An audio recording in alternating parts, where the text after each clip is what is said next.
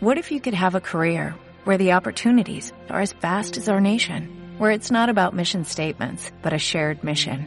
At U.S. Customs and Border Protection, we go beyond to protect more than borders, from ship to shore, air to ground, cities to local communities. CBP agents and officers are keeping people safe. Join U.S. Customs and Border Protection and go beyond for something far greater than yourself. Learn more at cbp.gov/careers.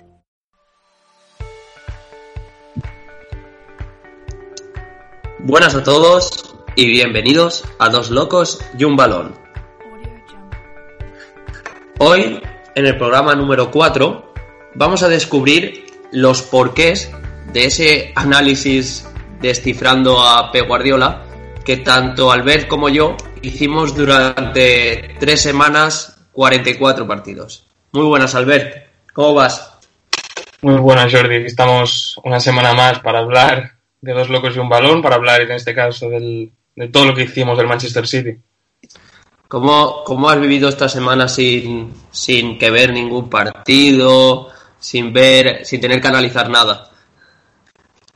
Un poco, puede ser sincero, un poco más tranquilo, porque sí que es verdad que cuando, cuando estamos en pleno, en pleno trabajo, en la mitad del trabajo, sí que era, voy a acabar esto de la universidad, que me tengo que ver un partido hoy sí o sí para no perder el filón, y así, ha sido esto, y ahora sí es verdad que estamos un poco, un poco más relajados en esto. Pues sí, la verdad es que era un estrés, pero un estrés productivo, porque eh, veías cada partido y veías cada cosa diferente, eh, anotabas, hablabas, decir, hostia, mira, he visto esto, ¿qué te parece? ¿Es, ¿Es eso porque la pregunta es, ¿por eso decidimos hacer eh, P. Guardiola? Yo creo que sí. Yo creo que es del actual panorama europeo es uno de los equipos más atractivos mm, en cuanto a juego y, y variantes, bueno, todo lo que hemos comentado en, en, el trabajo ya publicado, y por eso nos lanzamos a por el Manchester City, porque para mí, bueno, y para ti creo que también eh, Guardiola es el mejor entrenador del mundo a día de hoy. ¿Y qué es lo que más te costó a la hora de, de analizar? Uf, pues detalles ya de a nivel individual, por decirlo de alguna manera, comportamientos de jugador. Sí que es verdad que tú lo puedes tener más por la mano porque llevas más, estás más curtido en este mundillo, por decirlo de alguna manera. Uh -huh. Pero, pero es eso. Eh, a nivel, a nivel individual, comportamiento, sí, a nivel colectivo, te lo podría llegar a sacar, porque, uh -huh. bueno, no sé, no sé, la valoración de la gente respecto al trabajo, pero la acogida ha sido buena. Pero a nivel individual sí que es verdad que tenía que ir tirando para atrás para volver aquí otra vez, ¿sabes? Fijándome muy bien y eso, básicamente eso. O sea, el, lo bueno de, de, a ver, tú que quieres ser entrenador en un futuro, eh, es muy productivo el, el ver cuanto más información y más partidos, mucho mejor, porque ves comportamientos diferentes de jugadores diferentes. O sea, la, la pregunta es clara, ¿a que no es lo mismo si juega Zinchenko que si juega Mendy? No, no, no o sea, totalmente. Mendy, eh, esos conceptos de meterse por dentro a, jugar por zonas interiores, Mendy no lo tiene. Son, son, hay que fijar en todo, son comportamientos, situaciones, eh, diferentes contextos que hay, que hay que tenerlos todos en cuenta para, para, poder, para poder analizarlo todo bien, si no siempre se te escapa alguna cosa. O sea, decir que Mendy es el mismo perfil de lateral que, que Zinchenko, por ejemplo, es no es decir la verdad. Entonces claro. hay que fijarse todo bien, hay que analizar todos los partidos con la, con la mayor atención posible para, mm. para poder realizar un buen análisis. El, yo a eso iba más al en el, análisis lo comentamos que en equipo o en partidos que, mismo te voy a poner el Crystal Palace eh, cuando eh, juega algo más directo el equipo al que se va a enfrentar el Manchester City eh, es Stones, la pareja a lo mejor de Fernandinho, porque Stones está criado en ese juego más directo o en esa Premier League antigua, antigua en el sentido de que ahora se ha modernizado, ahora cada, cada equipo ves que tiene automatismos más significativos a la hora de ser protagonista con el balón. Eh, recuerdo, creo que es el Sheffield United, como con los tres centrales uno de los tres se descolgaba y desdoblaba al carrilero, o el Brighton cómo intentaba desde atrás salir con un doble pivote bastante asociativo. Eh, Tú has visto, eh, ya no fijándonos solo en el Manchester City, porque es, complicado eh, cerrar esa visión a un equipo, has visto que el otro, que el rival eh, condicionaba mucho el juego del Manchester City. Esto es algo complejo. Yo creo que el Guardiola es un entrenador que, que adapta no su forma de defender, quizá, sino su forma de atacar según el rival. Yo no creo que el, el rival condicione al, al, Manchester City en ningún momento. Yo creo que el Guardiola busca las variantes necesarias, los, los movimientos sin balón necesarios para poder hacer daño al rival, pero siempre atacando, que es algo que quizá, por ejemplo, en el Barça nos lo ha faltado en los últimos años. Eh, es que no, no creo que nada del rival condicione a algo del, del Manchester City, al, al revés. ¿Sabes? Claro. No sé, no ayer, ayer, en la conversación que tuve con Xavi Pascual, eh, hablábamos de eso, de que el Manchester City, o en este caso Pep Guardiola, lo que hace es eh, como automatizar diferentes movimientos por lo que el rival te vaya, como, el rival te vaya a defender. Eh, veíamos y en el análisis está como eh, hacía un triángulo en ambas en ambos lados pero ese triángulo a lo mejor era De Bruyne el que estaba dando la amplitud, Walker por dentro, Marez siendo el jugador intermedio para hacer ese triángulo por dentro, para soltar por fuera o para que eh, en ese movimiento se quedara liberado De Bruyne para hacer el centro al segundo palo tan típico que ahora se ve.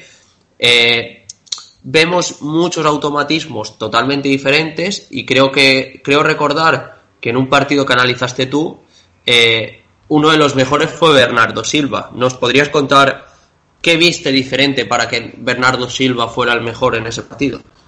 Mm, yo creo que el mejor partido de Bernardo Silva esta temporada es en la ida de, la, de las semifinales de la Carabao ante el, ante el Manchester United en Old Trafford. Ahí el portugués hace una exhibición a nivel ofensivo espectacular, o sea, espectacular, aparece en la base, cae en las dos bandas, ofrece siempre líneas de pase, apoyos, conducción para romper líneas, visión de juego y determinación. Eh, arriba yo creo que ese partido de Bernardo Silva es un must y, y bueno, y lo demostró eh, durante cada minuto, es que Bernardo es un jugador de, de, muchísima calidad, para mí puede jugar donde, donde quiera, ya sea de interior o de, o de extremo, que de hecho ha jugado en, en las dos posiciones, tanto extremo derecho como extremo izquierdo, tanto interior izquierdo como interior derecho. Y, y, eso, o sea, para mí Bernardo es un, un, jugador de los pies a la cabeza, un grandísimo, grandísimo jugador. Y su temporada en el Manchester City ha sido muy buena. Y no solo esta, recuerdo que la anterior también fue, fue muy positiva para, para el conjunto de Pep. Mm, para mí uno de los mejores jugadores. Y no mejor jugador tampoco, no sé. Para mí sí, pero si no, sí que, sí que es verdad que es el, uno de los más importantes en cuanto, en cuanto a juego. Vale. ¿Por qué crees que, que tanto que se dice tanto que el Manchester City no ha llegado a, a, ser, ese, a, ser ese equipo que el año pasado eh, vapuleó eh, tanto en Premier como, como en Europa, aunque en Europa cayó en, en la eliminatoria final. Eh, ¿Qué puede ser que, o sea, qué le ha faltado a este Manchester City, bajo tu punto de vista? ¿eh? A nivel ofensivo, poco. O sea, yo creo que entre, entre, poco y nada. Yo creo que el problema de el problema del Manchester City este año llega a nivel defensivo, que en el no sé qué partido fue, tercer, cuarto, quinto partido de la temporada, eh, se te lesiona Imeric Laporte, tu mejor central, esto ya condicionó mucho, se condicionó una barbaridad y, y, se notó, o sea, en los partidos analizados por, bueno, por tú y por mí, eh, lo pudimos ver, eh, el, el, nivel de Nicolás Otamendi, por ejemplo, baja una barbaridad. Fernandinho no es central, pero sí que cumplió el, el cupo de central eh, bastante bien. Stones no acabo de contar y Eric García, por muy bueno que sea, tampoco, tampoco estaba tan tan preparado para, para ser el jefe, para por decirlo de alguna manera, de, de la defensa del Manchester City. A nivel defensivo, uh -huh. la temporada del, de los de Guardiola ha sido, para mí, pobre, pobre, le ha faltado mucho en este aspecto y, esto lo ha condicionado en muchos partidos, sobre todo en Premier League, porque en Champions eh, pasó como primero y ganó el partido de ida en el, en el Santiago Bernabéu. ¿Y qué destacarías del Manchester City? No hablando individualmente, que lo haremos después, colectivamente, ¿qué es lo que más te ha gustado de este Manchester City? Aparte de la salida de balón, que para mí es uno de los mejores aspectos de este Manchester City, sino la infinidad de, de variantes que ha sido capaz eh, Josep Guardiola de encontrar. O sea, de encontrar, pero no las mismas en cada partido, sino que siempre había una diferente, según el rival, lo que hemos dicho antes, que sí que se podía adaptar al rival en cierto modo, pero siempre a nivel ofensivo, siempre con el balón en los pies. Y ahí sí que ha habido infinidad de variantes. Zinchenko por dentro, De Bruyne apareciendo por fuera, los extremos por dentro, laterales por dentro, los desmarques de los, de los delanteros, el papel de los centrales, el papel del pivote. Infinidad de variantes que han hecho que el, que el Manchester City haya mostrado en muchos partidos que, bueno, una excelente versión ofensiva. Mira, y ahora que nombras el pivote defensivo, eh, un seguidor nuestro en Twitter, como es eh, Pablo Besseller, nos hacía esa comparativa o esa pregunta entre eh, Busquets y Rodri.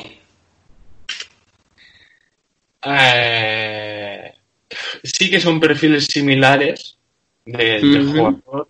De hecho, juegan en la misma posición y para mí en la selección, en clave selección española, es Rodri es el recambio de Busquets. Incluso también podría estar Marc Roca. Pero Rodri, a Rodri le queda mucho, para mí, para, para, ser, ser, para llegar a ser Sergio Busquets o lo que ha llegado a ser Sergio Busquets. Sí que de velocidad, que yo lo digo, de cabeza, de inteligencia, de ocupación de espacios, de estar perfilado, Rodri sí ya lo tiene, pero le falta le ha faltado en muchos partidos, recuerdo la Community Shield contra el Liverpool en el primer partido de la temporada, lento de piernas. Lento de piernas sigue en transición eh, defensiva, por ejemplo, ahí lento, pero también con el balón en los pies. A veces ha jugado a muchos toques, que esto le ha costado al City pérdidas de balón y situaciones eh, claras ofensivas del, del, rival que podrían haber acabado un gol y, y han acabado un gol muchas. Eh, una de cal y otra de arena para mí con Rodri este año y ha sido una buena temporada en general. Pero creo que con Guardiola todavía, todavía le queda mucho y yo creo que va a mejorar mucho eh, Rodri con Guardiola todavía y va a ser un jugador muy interesante, pero que le falta sobre todo jugar a menos toques, ¿sabes?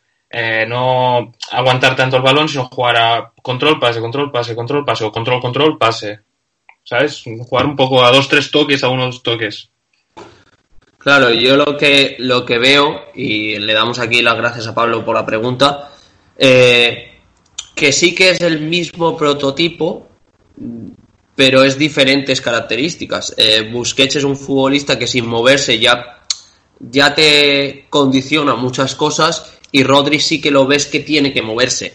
Eh, lo que decías tú de de control pase, Busquets no hace falta. Busquets aún no ha recuperado el balón, ya ese balón ya está en pies del lateral derecho, del lateral izquierdo. Rodri, en esos conceptos, yo creo que eh, le falta el entendimiento de ese juego posicional que busca Guardiola. Sí que es verdad que eh, este primer contacto o esta primera temporada no ha sido mala, eh, pero veremos un futuro mejor a Rodri. Creo que en la comparativa de Rodri, y esto creo que te va, te va a encantar, eh, me pasa lo mismo con Jandro Orellana y García Pimienta. Jandro Orellana tiene automatizado todo, pero le falta eh, un poco de, experiencia a comprender el juego.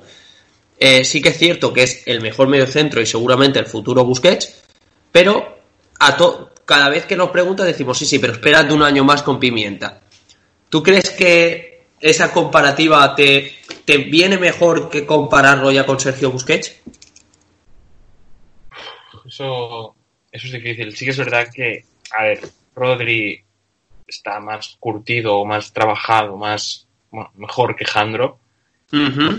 Pero es que comparar, es que hacer una comparación con Sergio Busquets es para mí hacer una comparación con el mejor medio centro posicional, mejor pivote de los últimos años con mucha diferencia y con permiso de Xavi Alonso. Yo creo que Sergio Busquets está por delante de ha estado por delante de Xavi Alonso, pese a que Xavi el Vasco ha sido ha sido un jugador de, los pies a la cabeza, un pedazo de jugador. Pero es que hacer comparaciones con Sergio Busquets no, no creo que le venga bien a ningún jugador de esa posición. O sea, cada jugador tiene que ser como, como es él, o sea, tener personalidad. Y sí que es verdad que puede tener similitudes, pero es que estás, te estás comparando con uno de los mejores jugadores de los últimos años. Es como si un delantero centro, eh, no sé, me invento, si Malen, el que está en el PSV, se compara ahora con Luis Suárez, que no sé si se parecen en nada, ¿eh? No he visto a Malen, pero es que estás comparando con, con un jugador top y yo creo que eso no, no le viene bien a ningún jugador para, para, ir creciendo.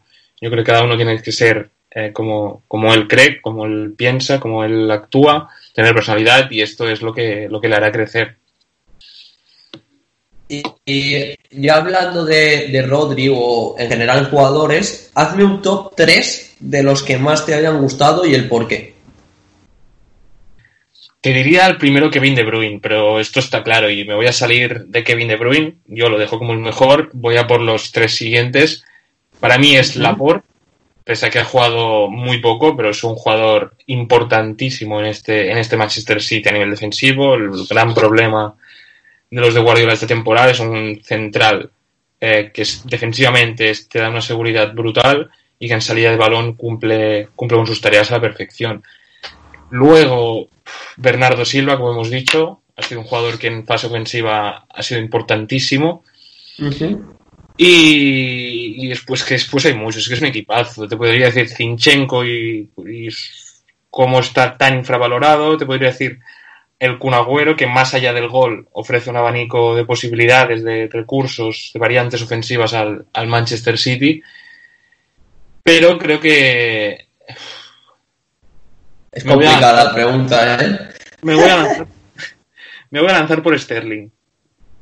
Sterling es un extremo que sí que a primera vista, a priori, decimos que es un extremo vertical, rápido, que sí que lo es, pero que con Guardiola ha aprendido a, a dar amplitud, a leer mejor la jugada, a entender mejor el juego, sin perder todas sus virtudes. O sea, Guardiola tiene un trabajo con Sterling detrás muy bueno. O sea, no es un extremo a lo loco como Dembélé que no, no puede dar amplitud, por ejemplo, no es un perfil que pueda dar amplitud.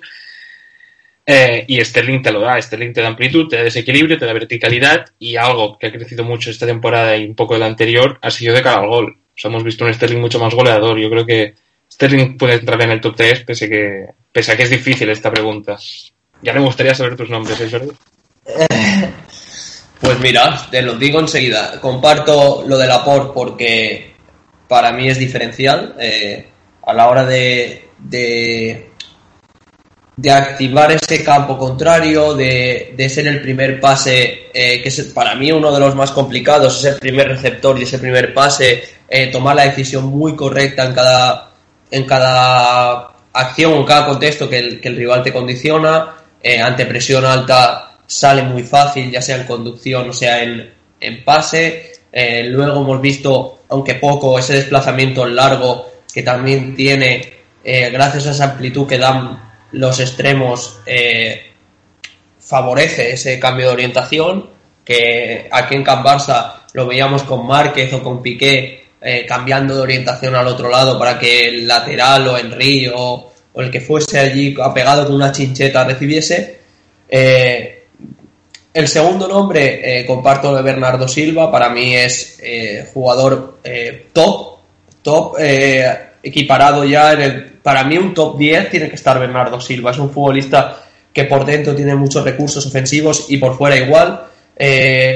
sabe conectar muy bien con lo que tiene alrededor. Es un futbolista que hace bueno al lateral, hace bueno al, interior que acompaña, hace bueno al medio centro porque eh, es un futbolista muy sacrificado defensivamente, eh, futbolista con un press eh, bastante rápido, cuando hay una presión tras pérdida es el primero que activa. Y el segundo, el, el último nombre es, es Gabriel Jesús. Eh, para mí la temporada de Gabriel Jesús, aparte de que eh, todos se nos queda en el recuerdo el último partido contra el Real Madrid, que hace una exhibición espectacular, eh, partiendo por izquierda, luego por dentro, que mete el primer gol. es un futbolista que no hace ruido, que se asocia muy bien con el pool cuando no es 9, cuando, cuando es 9 eh, y, y, tiene futbolistas intermedios como son David Silva y, Kevin De Bruyne, es el jugador que hace como de, de, seña o de engaño para que los centrales se vean obligados a seguirlos y deja ese espacio liberado para cuántos goles hemos visto que De Bruyne y, y Silva o Bernardo entran por ese intervalo central lateral y, y, llega a línea de fondo y la pone atrás. E, ese movimiento son, muchas veces son gracias al delantero centro. Tú has nombrado al Kun, que, que sí, que el Kun eh, tiene ese, esa particularidad de que encima goleador, pero Gabriel Jesús es, es un futbolista que, bajo mi punto de vista, eh, es el futbolista que debería ir el Barcelona. Es un futbolista que te puede ser un 9 de referencia, como también te puede hacer, como hizo el Bernabéu, partir desde banda izquierda y hacer esas diagonales por dentro y impedirle un juego eh, más ofensivo al lateral. Carvajal en ese partido muy, muy pocas veces interviene en fase, en fase de posesión o en campo contrario. Ese sería mi, mi top 3. Y ahora que mencionabas el partido de, del Bernabéu, eh, ese partido es una muestra clara de lo que hemos dicho antes, de que eh, Guardiola se adapta al, al, rival, pero siempre en fase ofensiva, siempre mirando el, el ataque. O sea, claro. lee, eh, analiza al Real Madrid y ve que la temporada de Carvajal no está siendo la mejor, no está siendo buena, y mete ahí a Gabriel Jesús, mete velocidad ahí para, para hacerle daño y vaya si le hizo daño. O sea, el partido de Gabriel Jesús lo recuerdo que se comió, se cenó y se merendó todo lo que tú quieras a, a Dani Carvajal. Claro, y, hay dos aspectos eh, más, eh, por suerte me tocó analizarlo a mí, eh, es el partido que más directo juega. ¿Por qué? Porque lo que hacía el Madrid era una presión alta, individualizada, entonces él colocó a Ryan Márez muy, muy, muy, muy, muy abierto para cuando Ederson lanzara, eh, cayera en una zona central donde Ryan Márez justamente tendría que recibir o tendría que controlar bien orientado y con la pierna izquierda. Hay un, creo que son dos acciones muy parecidas, una en la primera parte y otra en la segunda, que ocurre eso.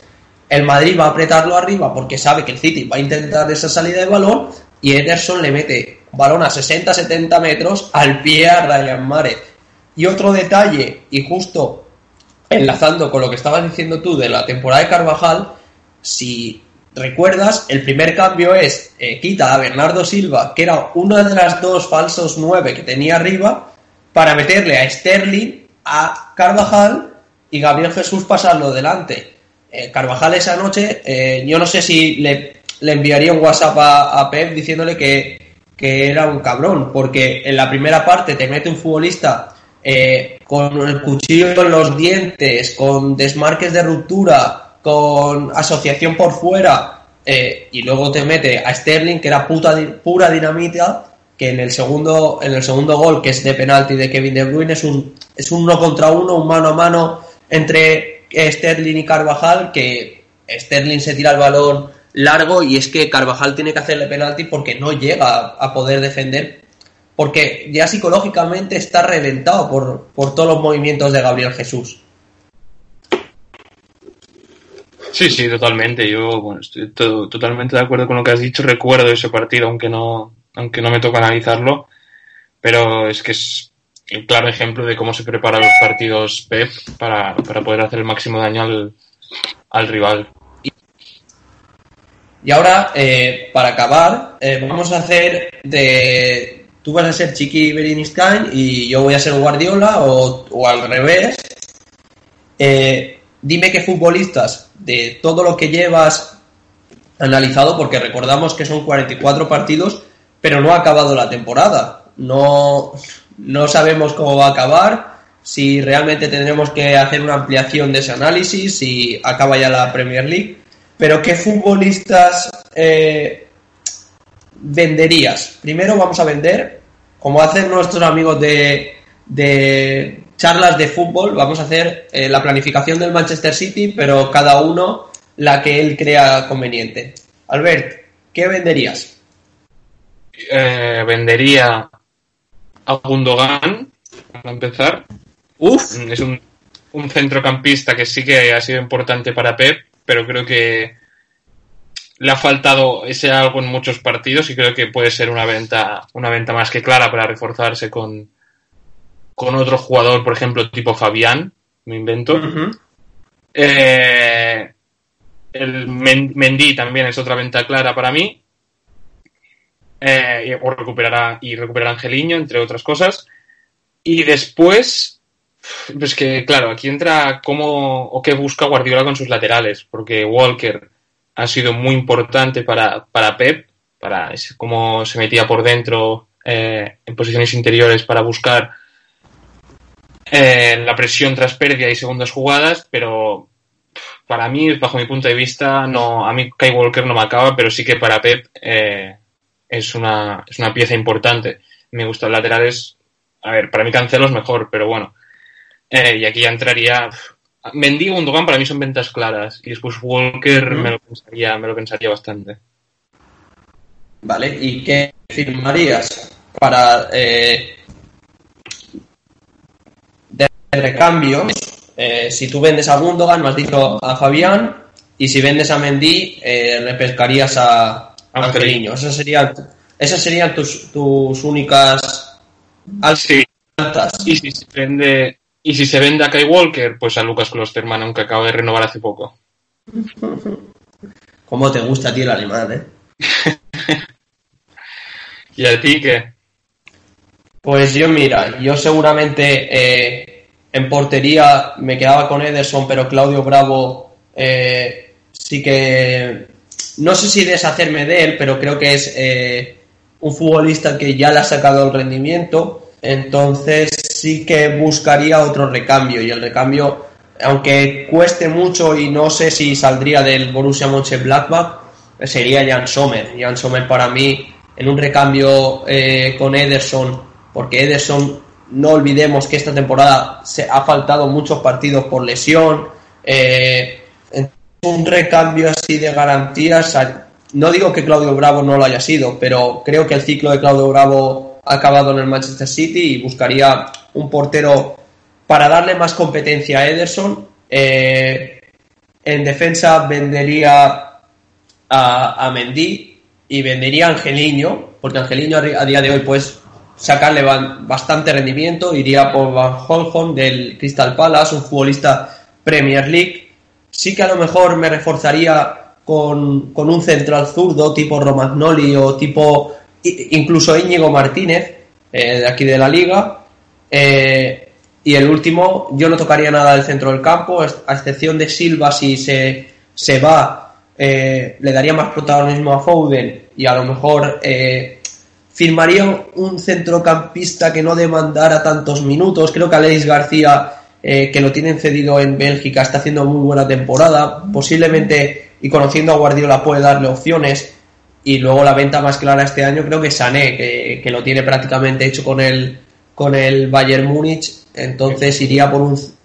Claro, iría por un extremo eh, muy prototipo eh, Premier League o muy prototipo eh, P. Guardiola y el nombre ya lo comentamos creo que la semana pasada, eh, para mí es Douglas Costa, un futbolista eh, diferencial, un futbolista con uno contra uno, que, un extremo de toda la vida. Y ahora Sarri lo mete por dentro y también eh, rinde, entonces me puede encajar en ese contexto eh, P. Guardiola. Incluso te diría más, si yo acepto, o sea, yo aceptaría que lo que me has propuesto tú de que Gundogan fuese una venta, iría por Jorginho en ese caso. Eh, un recambio de garantías para Rodri por algunos partidos que puede ser que te condicione eh, que Rodri no ha sabido interpretar bien el juego. Entonces, Jorginho es un futbolista que uno o dos toques eh, te, sale, te sabes salir de una presión alta, de, de un fútbol más, más de presión entonces vería mejor ese, esos fichajes son los que haría yo.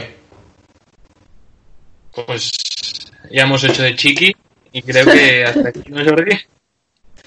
Hasta aquí llegó el, programa. Eh, nada, muchísimas gracias a, volvemos a decir a Pablo por, por, ese, por esa pregunta, porque lanzamos que hoy iba a ser de preguntas, pero como, como teníamos pendiente hablar de lo del análisis, eh, Albert y yo decidimos que, era mejor hacer este podcast. Eh, no sé a día de hoy cuántas descargas ni cuántas visitas tiene el, el, análisis, pero desde aquí, tanto por parte de Albert como mía, os damos las, las gracias por, por descargarlo, por, por los mensajes que hemos recibido. Y nada, ha sido un placer, Albert, otro día más, compartir contigo dos locos y un balón. Nada, igualmente, Jordi, ya sabes que hablar de fútbol para mí siempre es lo mejor. Pues muchísimas gracias y nos vemos en el próximo. Chao. Chao.